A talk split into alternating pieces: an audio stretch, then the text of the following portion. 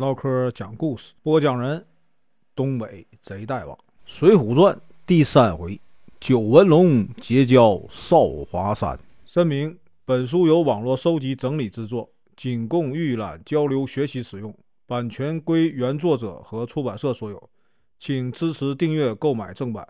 如果你喜欢，点个红心，关注我，听后续。上回说到，史进呢故意露出破绽。引诱陈达呀来刺他的心窝，他呢一闪身，把撞进自己怀里的这个陈达一把抓住，扔到地上。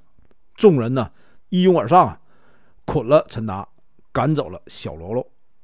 使劲呢把陈达啊五花大绑啊捆进了这个庄上，要等啊抓住另外两个头目啊啊再一起送到官府干嘛去啊？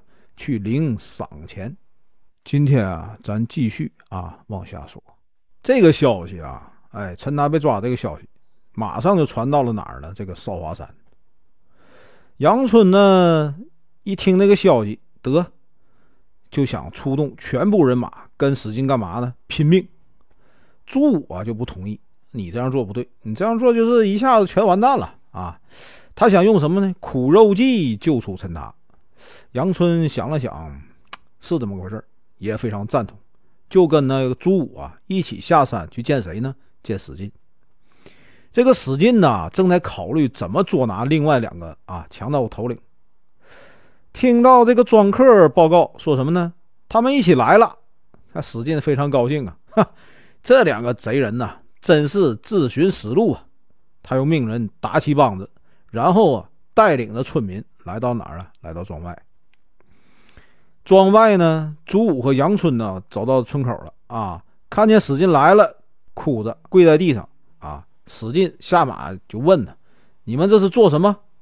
朱武就回答呀：“我们三兄弟啊，是因为啊被这个官府啊压迫才上山当的强盗。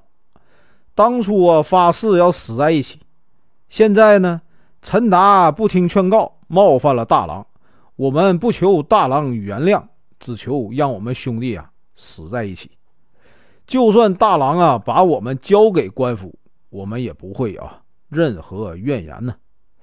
史进一看他们很讲义气，心想啊，如果捉拿他们去官府请赏啊，只怕会让这个江湖上那个好汉呢耻笑。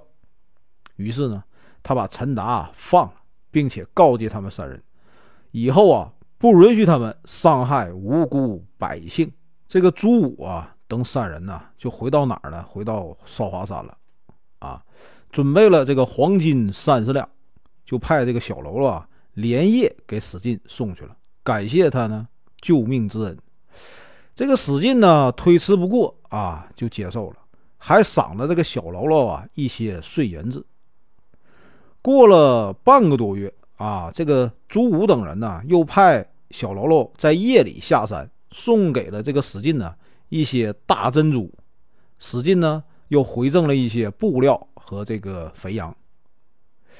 中秋临近啊，史进就派庄客这个王四啊上山干嘛呢？邀请朱武等三人来庄上干嘛？赏月饮酒。中秋了吗？啊，三人就答应了。于是设宴款待这个王氏。写了回信啊，让他带上，还赏了他几两银子。可是呢，这个王氏啊啊喝醉了，在下山的途中啊啊倒在地上睡着了。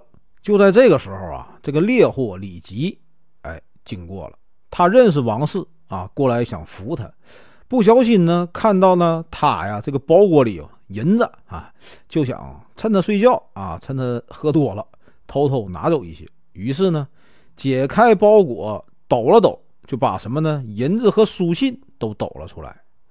这个李吉啊，认识几个字儿，拆开书信一看，哦，使劲呐，使劲呐！你结交了少华山的三个强盗啊！于是呢，这个李吉啊，就拿着这个书信向什么呢？官府报告请赏去了。王氏睡到半夜才醒过来。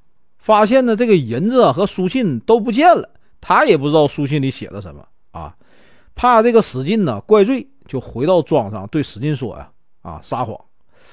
说这个少华山呢没有回信，只是啊口头上答应了来干嘛？中秋节来赏月饮酒。史进呢没有怀疑。中秋啊这天终于到了，天气晴朗，月光明亮。史进呢命人呐宰杀了一只大肥羊，准备这个宴席啊，等待少华山的朋友来。朱武等三人呢带了啊三五个随从，步行啊下了山。来到哪儿呢？来到庄上，众人呢一边饮酒赏月，一边谈天说地。